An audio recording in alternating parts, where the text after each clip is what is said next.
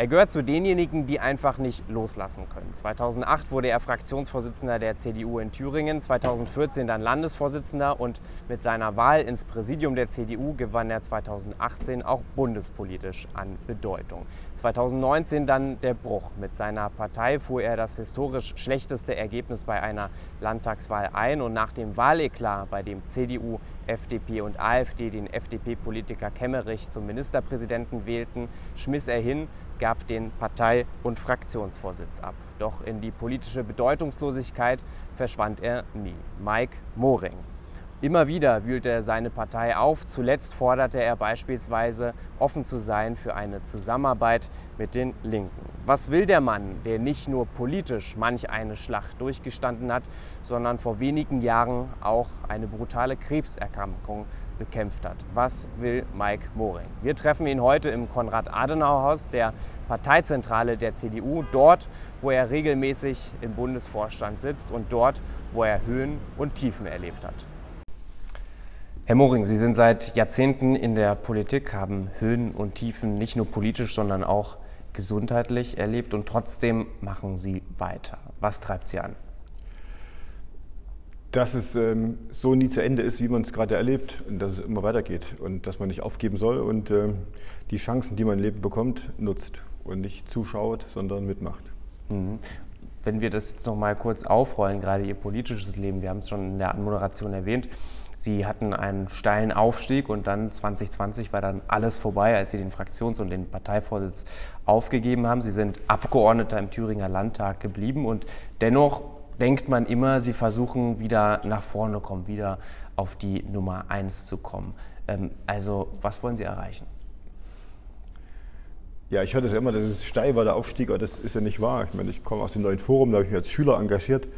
Bei der CDU wollten sie mich dreimal nicht aufnehmen, bis ich dann doch Mitglied wurde. Dann ähm, habe ich mich engagiert, natürlich überall auch im Ehrenamt vor allen Dingen. Beim Landtag habe ich eine Kampfkandidatur gemacht, damit ich in den Landtag komme. So einfach war das nicht. Fraktionschef habe ich dreimal in Anlauf genommen. Ich bin ja schon dahin gekommen, wo es sich hingefügt hat und weil ich die Unterstützung bekommen habe. Aber einfach war das alles nicht. Es war schon immer auch mit Kampf und sozusagen Einsatz verbunden. Und vielleicht ist auch das, was mich sozusagen da gestärkt hat, dass ich weiß, man kann nicht immer gewinnen. Und man verliert auch mal eine Abstimmung, es ist halt Demokratie. Hm. Und beim nächsten Mal gibt es eine neue Abstimmung und dann geht es wieder weiter. Und klar, und dennoch, ich war dann Fraktionsvorsitzender, zwölf Jahre, Chef der Fraktionschefkonferenz, der erste aus dem Osten, Landesvorsitzender, Präsidiumsmitglied hier in der CDU Deutschland. Und äh, das, waren, sind schon tolle Aufgaben, die man die in einer Hand hat. Mhm. Was gefehlt hat, war der Ministerpräsident. Und äh, ja, bin noch Bundesvorstandsmitglied der CDU, jetzt gerade wieder gewählt im Bundesvorstand der Mittelstandsvereinigung. So gesehen ist das schon noch eine ganze Menge, mhm. was man auch an Arbeit hat und äh, da setze ich mich ein. Mhm. Und dennoch haben sich ja gerade in Thüringen die Karten neu gemischt, die Macht wurde neu verteilt und man hat dennoch den Eindruck, Sie können damit nicht sich so richtig gut abfinden. Nervt Sie das auch manchmal, wenn die Leute sagen, sie können nicht loslassen? Ja, es ist ja, es ist ja so nicht. Äh äh, richtig. Der Punkt ist ja der, ähm, in der Demokratie wird man gewählt, ein Mandat, das habe ich bekommen für die ganze Wahlperiode. Bin gerade wieder im Wahlkreis neu aufgestellt worden und habe gesagt, als ich aufgehört habe, aufhören sollte, wie auch immer, im März 20 habe ich gesagt, äh, ich mache trotzdem weiter und egal auf welchem Platz ich stehe, ich will mithelfen, dass meine Partei wieder in Verantwortung kommt. Und das kann man genauso gut in der zweiten und dritten und vierten Reihe machen. Aber ich sehe natürlich auch, dass es nicht viele gibt, die bekannt sind in der CDU Thüringen, die ihr Wort machen können und biete meiner Partei an, dass man das nutzt und dann sozusagen nicht daneben das stehen lässt, mhm. äh, sondern sozusagen alle Kräfte bündelt. Und das ist das, was mich antreibt, weil ich auch sage, wir haben eine Chance in Thüringen in Verantwortung zu kommen. Und die Jahre von Rot-Rot-Grün mit Mehrheit und jetzt ohne Mehrheit, also eine Minderheitskonstellation, die zeigen, das Land steht im Stillstand und geht nicht weiter.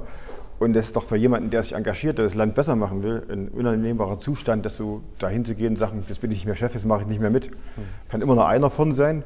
Und wenn nur der eine da wäre, wäre der ganze Laden verloren. Deswegen muss man auch, wenn man vorne war, kann man auch in der zweiten Reihe oder dahinter genauso helfen. Mhm. Wir werden auf Thüringen gleich noch zu sprechen kommen. Ja. Wir wollen gerne noch mal bei Ihnen bleiben, weil ich habe es auch anfangs erwähnt, Sie sind vor wenigen Jahren an äh, Blutkrebs erkrankt, hatten eine schwierige Phase durchgemacht, haben ihn auch bekämpft trägt diese Erkrankung auch dazu bei, dass Sie gewisse Entscheidungen in der Politik so getroffen haben, wie Sie sie getroffen haben, beziehungsweise dass Sie nicht loslassen und weitermachen?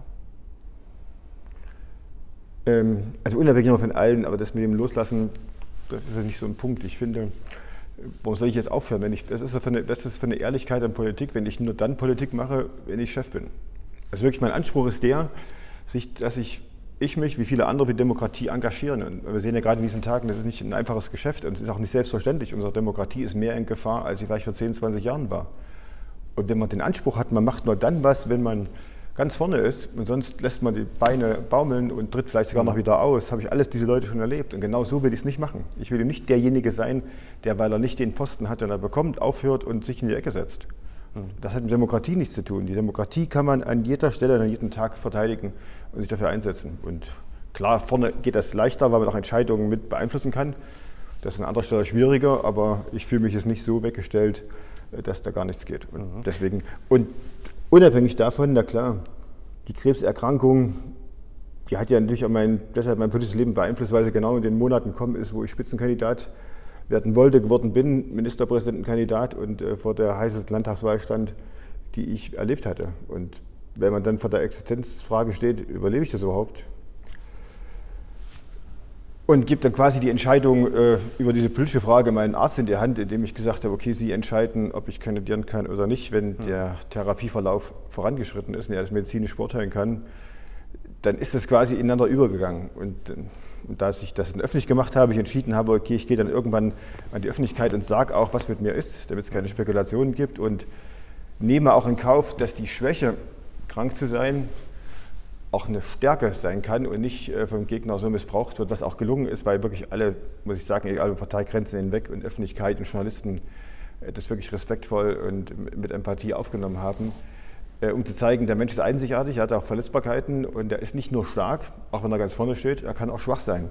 Und ja, und ich habe den Krebs besiegt und ähm, deswegen erschüttert mich jetzt nicht alles jeden Tag mehr, was passiert. Mhm erschüttert sie nicht alles. Das ist ein guter Punkt, denn lassen Sie uns gerne ähm, politisch werden und auf das eingehen, was Sie in der jüngsten Zeit immer so gefordert haben oder auch Ihre Ideen, die Sie in die Öffentlichkeit gebracht haben. Die waren ja durchaus nicht immer von großer Popularität geprägt und da wollen wir gerne ein Thema ansprechen, das eben nicht sehr populär ist. Sie haben zuletzt gefordert, den Geflüchteten aus der Ukraine kein Bürgergeld mehr zu zahlen. Ähm, haben Sie die Solidarität mit den Ukrainern aufgegeben?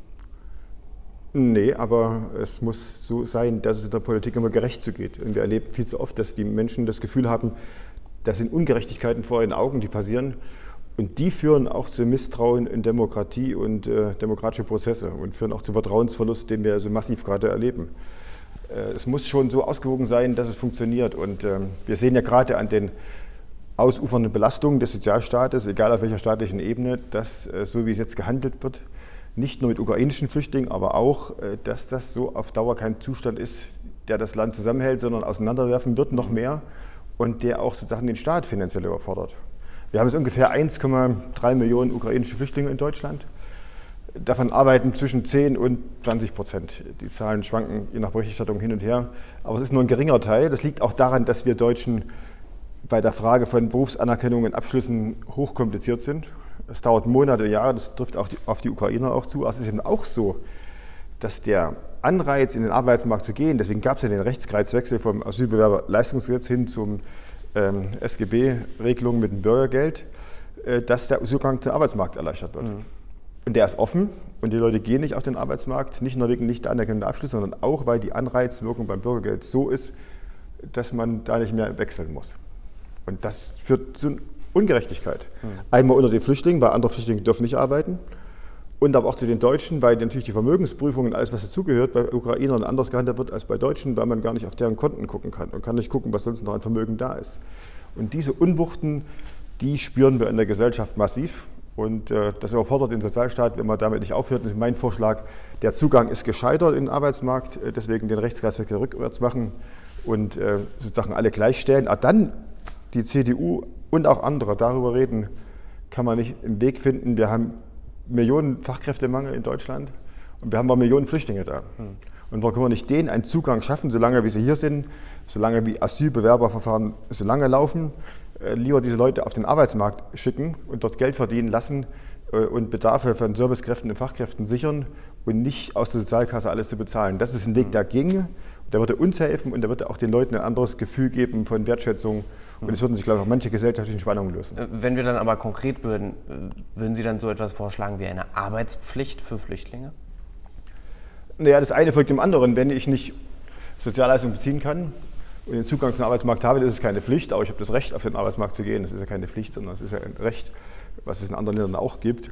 Äh, aber müssen, die Frage ist, ob es noch klug ist, in diesen Zeiten, wo wir so einen großen Bedarf haben, den Leuten den Zugang zu verwehren. Ich meine, wir, wir haben ja sozusagen Dissonanzen. Wir sehen die Leute auf der Straße sitzen mittags und da gibt es Leute, die empören sich, weil die mittags auf der Straße sitzen, Kaffee trinken und nicht arbeiten. Und sagen, die kriegen unser Geld.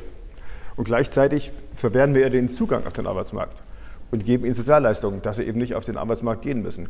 Und diese Widersprüche in der Gesellschaft, die, die entwickeln sich zu Konflikten.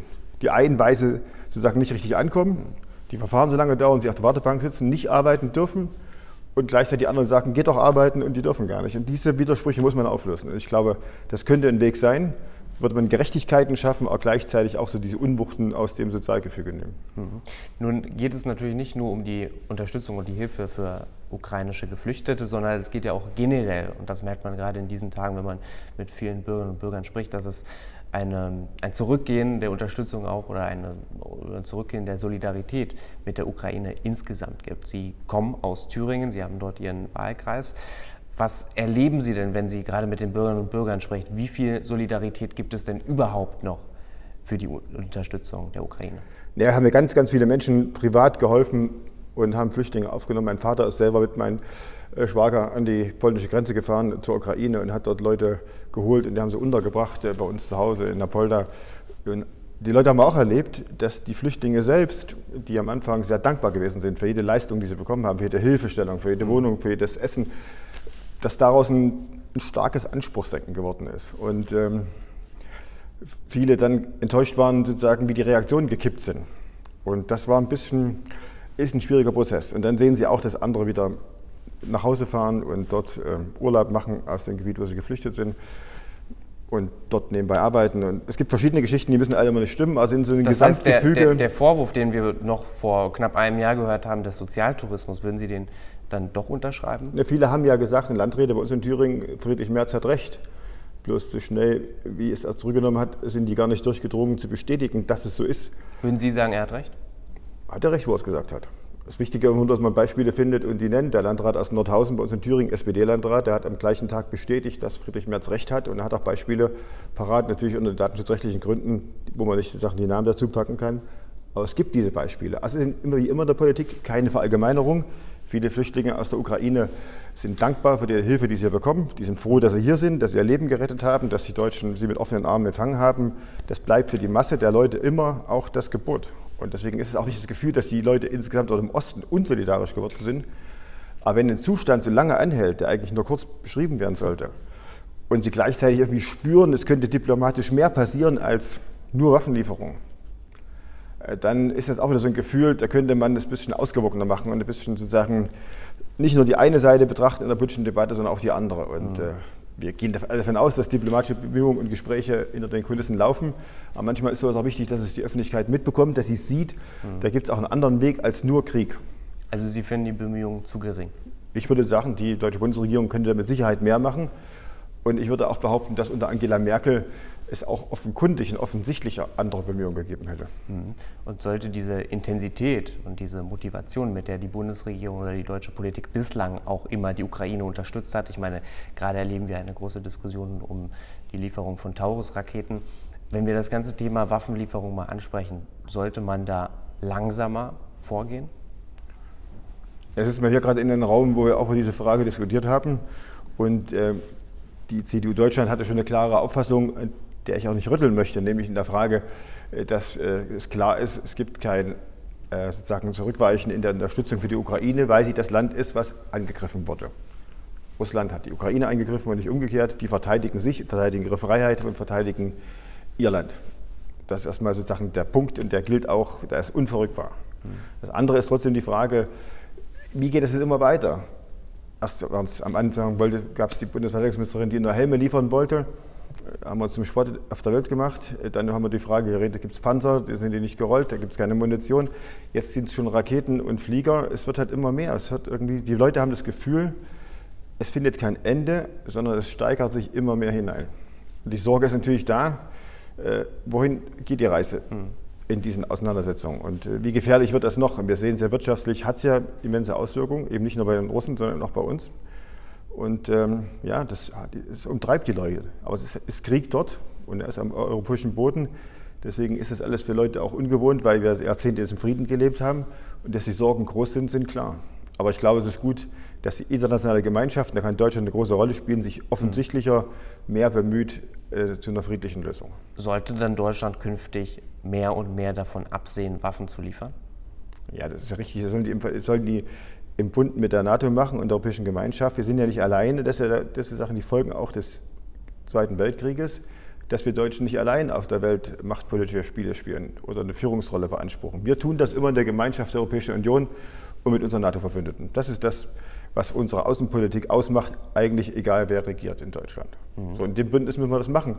Aber man kann auch in dem Bündnis sich dafür einsetzen, dass die Aufgaben unterschiedlich verteilt sind. Das wird ja zum Teil auch gemacht. In der Vergangenheit war das so. Wie meinen Sie das? Und man kann sich auch dafür, ja, bei Kriegseinsätzen, bei anderen haben wir eher sozusagen Ausbildung und äh, seine, seine Einsätze geleistet und andere haben äh, andere Sachen gemacht.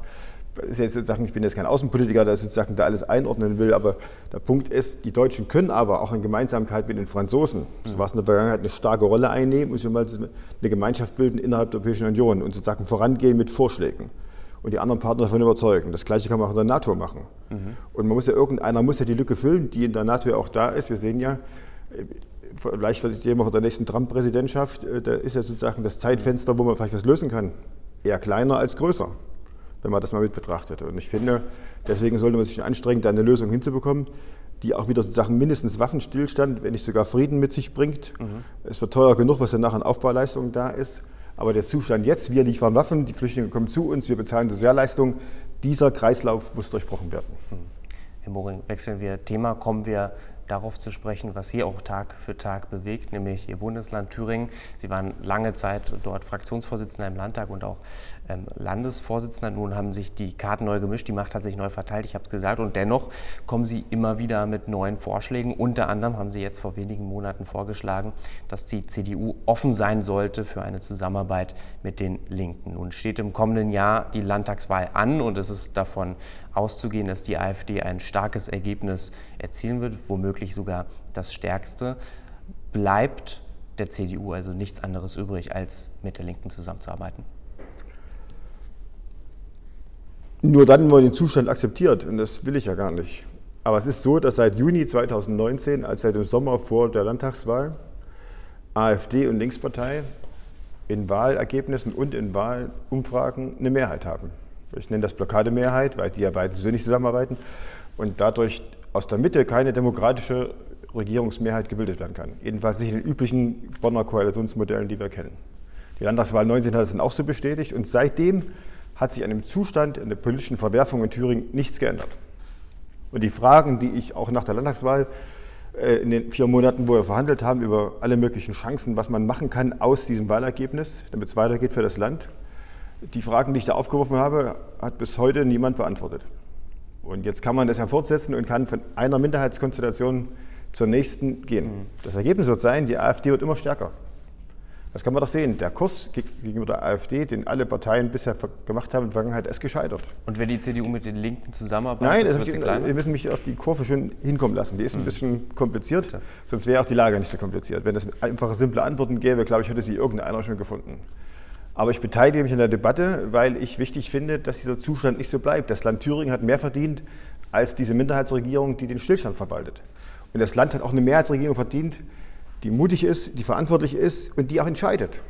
Das erleben wir hier in Berlin nicht, das erleben wir auch in Thüringen nicht. Und das frustriert die Leute. Die Leute wählen andere Menschen in Verantwortung, hm. sind auch skeptisch, glauben da auch nicht richtig dran. Aber wenn sie sie wählen, dann wollen sie, dass sie dort ihre Arbeit machen. Und das heißt, in Freiheit auch Verantwortung übernehmen. Das heißt, Orientierung geben. Das heißt, die Leute nicht im Stich lassen bei schwierigen Krisenphasen, die wir gerade erleben, sondern ihnen auch einen Haltepunkt geben, an dem sie orientieren können. Volksparteien, sage ich immer, müssen das zuallererst machen wie die CDU, indem sie Leuchtturm sind und sagen den Leuten nach Behoher See, bei Stürmischer See, einen Punkt geben, wo man sich halten und orientieren kann. Und wenn wir alle die Schotten dicht machen, dann passiert ihm gar nichts. Und ich finde, dass der allererste Zug der Demokratie, dass man miteinander redet.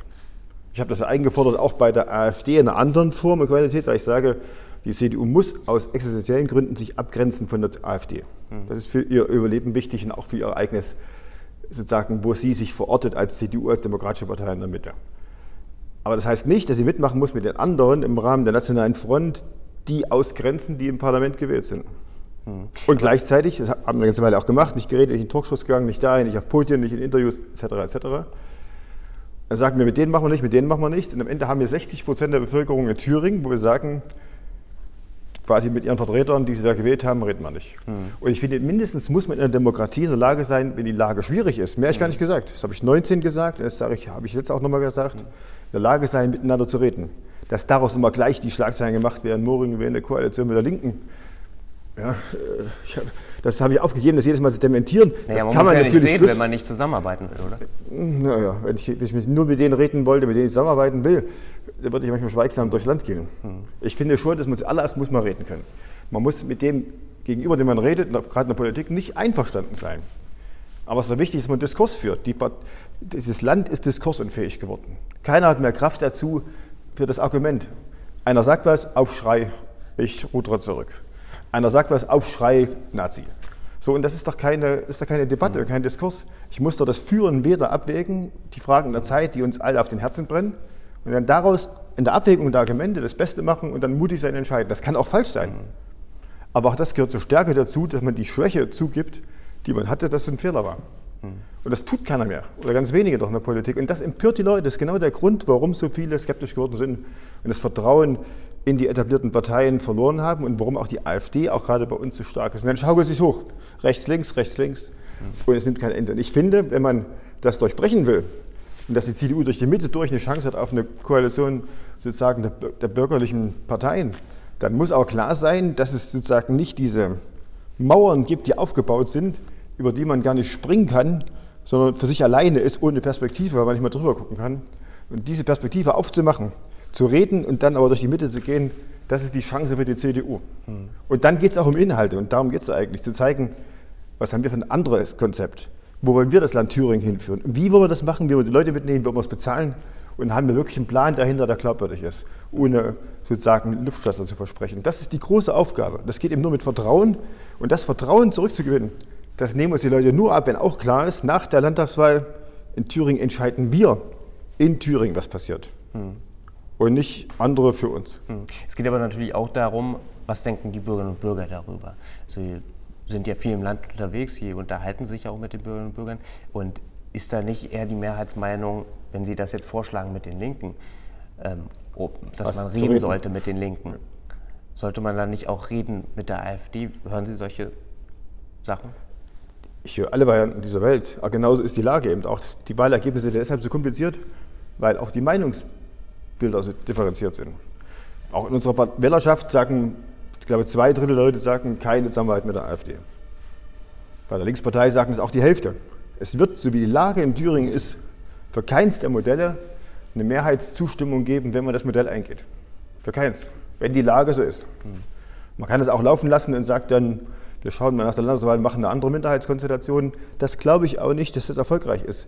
Die Leute wollen, dass die Politik mit der Entscheidung des Souveräns, dem Volk, nach der Wahl umgehen kann und handlungsfähig ist. Wenn man von vornherein sagt, wir haben danach wieder keine Möglichkeit, eine Mehrheit zu bilden, dann sehen Sie darin nur handlungsunfähige Politiker. Und dann wählen die AfD und sagen, ne, die können sie auch nicht. Hm. Das, das muss man durchbrechen. Das ist äh, auch ein schwieriger Kreislauf. Aber wenn man den nicht durchbricht, kriegt man das nicht wieder hin, das Vertrauen. Die sagen ja für uns, je nachdem, wen man fragt, da ist eine Mehrheit da. Entscheidet doch, hm. macht's doch. Ihr wollt Ramelow weghaben, da ist eine Mehrheit. Das ist alles komplizierter, als man sich das einfach vorstellen kann. Aber für die Leute ist klar, es gibt Mehrheiten und die Minderheit taugt nichts. Und die Minderheit lässt das Thüringen zurückfallen, nachdem es so stark war und vorne war und auch Lokomotive des Ostens war.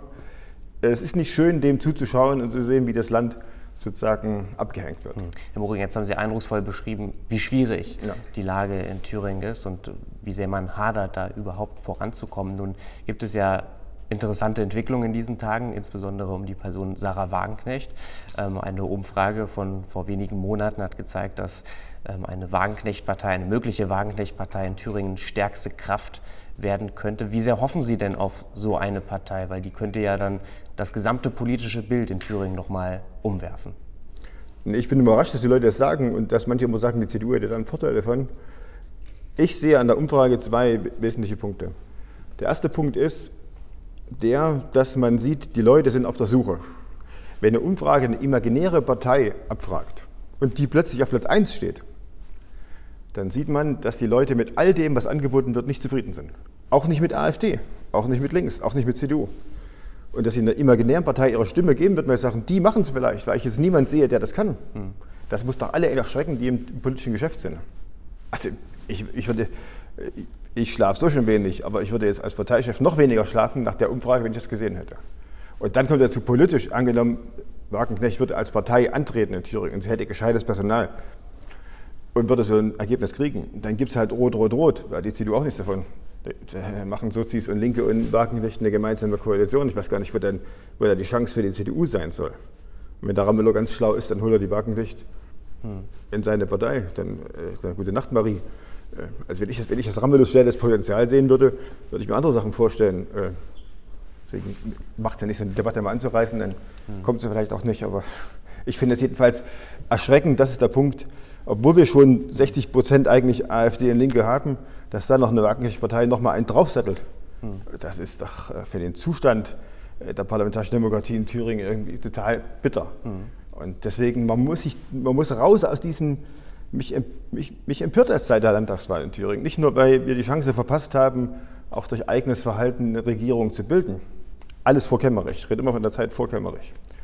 Äh, dass das nicht gelungen ist, aber dass der Zustand jetzt auch so ist und bleibt und irgendwie die Leute sich abwenden, weil sie sagen, ihr kriegt es eh nicht hin, das ist das, das ist aber die Chance, die wir nutzen müssen, in diesem Wahlkampfjahr zu zeigen, wir haben eine Idee, dass das Land besser ist. Und nicht mhm. nur schlecht machen, was war, das sehe ich auch so, sondern zeigen, wohin gehen wir. Aber und klar konzentrieren auf vier, fünf Punkte, wohin geht die Reise. Ja, und die Frage ist, geht das überhaupt? Geht das überhaupt, sich so dermaßen neu zu erfinden? Denn anscheinend haben die Bürgerinnen und Bürger ja wirklich den Wunsch, etwas komplett Neues zu sehen. Nee, sie wollen, sie wollen wissen, auf wen können sie sich verlassen. Sie wollen wissen, wen können sie vertrauen. Und wen geben sie ihre Stimme und wissen, damit kein Schindluder gemacht wird. Und da muss man erstmal einen Laden haben, der gemeinsam aufgestellt ist. Das spüren die Leute, wenn das vielleicht nicht der Fall ist. Deswegen werbe ich immer sehr dafür, dass man die Kräfte bündelt, auch in Thüringen. Das ist auch mein Angebot, nach wie vor. Dann muss man sagen, wo man hin will, ganz konkret. Kein Schwurbeln und Schwafeln und sich nur ein paar Punkte aus dem politischen Geschäft rausnehmen. Nicht alles von frühmorgens bis abends runterbeten und morgen die Schlagzeile, übermorgen die und keiner blickt mehr durch. Diese Botschaften klar setzen und dann glaubhaft sagen, dass man das auch danach macht und dafür auch streiten und kämpfen und nicht wieder zurückrudern, wenn der erste Widerstand kommt.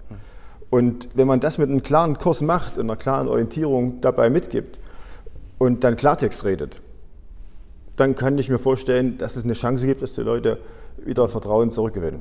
Es geht um Vertrauen, Herr Moring, das haben Sie gerade gesagt. Wem können die Bürgerinnen und Bürger vertrauen? Können Sie Mario Vogt vertrauen, dem Landesvorsitzenden der CDU in Thüringen? Klar, ich vertraue ihm genauso, wie er mir als Landesvorsitzender vertraut hat. Das und heißt? Genauso. Gut heißt das natürlich. Und äh, ich habe ihn ja damals zu meinem Stellvertreter gemacht, weil ich ihm vertraut hatte, dass er nach der Zeit als Generalsekretär, der in Thüringen war und wir in Opposition gekommen sind, dass man immer den Leuten auch noch die Hand reicht äh, für eine zweite gemeinsame Zusammenarbeit. Und so rum sehe ich genau andersrum davon aus, dass es das auch gibt und deswegen ist das Vertrauen dafür da. Wir haben ihn ja aufgestellt als Spitzenkandidat und da gewinnt man nur, wenn äh, nicht schlecht geredet wird, sondern gut geredet wird. Das heißt, der Vogt wird der Spitzenkandidat bei der kommenden Landtagswahl sein? Ja, wir haben ihn ja schon aufgestellt wie die Landtagswahl, die nicht stattgefunden hat. Und an der Entscheidung hat sich aber jetzt nichts geändert. Und da würden Sie auch nichts ändern? Nein. Sie stehen also nicht zur Verfügung? ich bin ja gar nicht jetzt im Rennen für die Spitzenkandidatur, sondern es gibt ja einen Spitzenkandidaten und wo einer ist, kann kein zweiter sein. Herr Moritz, seien wir mal ehrlich, wir wissen, was Sie alles schon gemacht haben, welche Position Sie hatten, dass Sie auch den Traum hatten, Ministerpräsident zu werden. Also ja. nochmal die Frage, stehen Sie zur Verfügung? Nein, das ist ja kein, Trau das ist ja kein Traum, das sagt man nicht, weil der Moring wollen Minister werden und kriegt das nicht los von sich. Das ist ja schon, das muss man mal anders, wenn man sich engagiert in der Politik, die Chance, so einen Weg zu gehen, und wir haben viereinhalb Jahre die Umfrage angeführt, das ist nicht von ungefähr. Und ich habe das Vertrauen von vielen auch in der CDU Deutschland bekommen dafür, für die Chance, aus diesem Land was Gutes zu machen und in das 21. Jahrhundert am Anfang gut reinzuführen mit einem modernen neuen Politikansatz, dann wirft man es nicht einfach weg. Also es ist nicht nur ein Traum, sondern es ist auch eine Aufgabe gewesen und sozusagen ein Auftrag, den man erfüllen kann. Das ist anders ausgegangen, wissen wir alles. Und jetzt kriegt vielleicht der Nächste den Auftrag, kriegt den Rucksack aufgebunden und muss es machen. Ähm, aber deswegen ist es nicht irgendwie sozusagen, was man hinterher rennt. Was auf keinen Fall geht, ist der Punkt, dass man darüber öffentlich streitet und sozusagen als Gegenkandidat ins Rennen geht.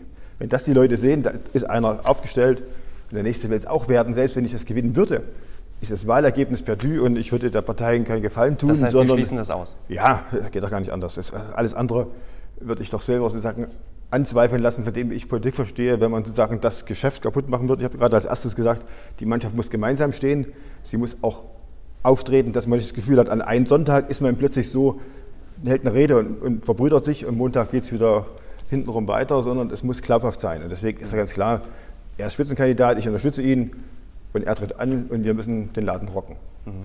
Und was wollen Sie denn in Zukunft dann machen? Mithelfen, dass es dem Land besser geht als jetzt. Und dass Mario Vogt Ministerpräsident wird möglichst? Das ist unser gemeinsames Ziel. Ehrlich? Na klar.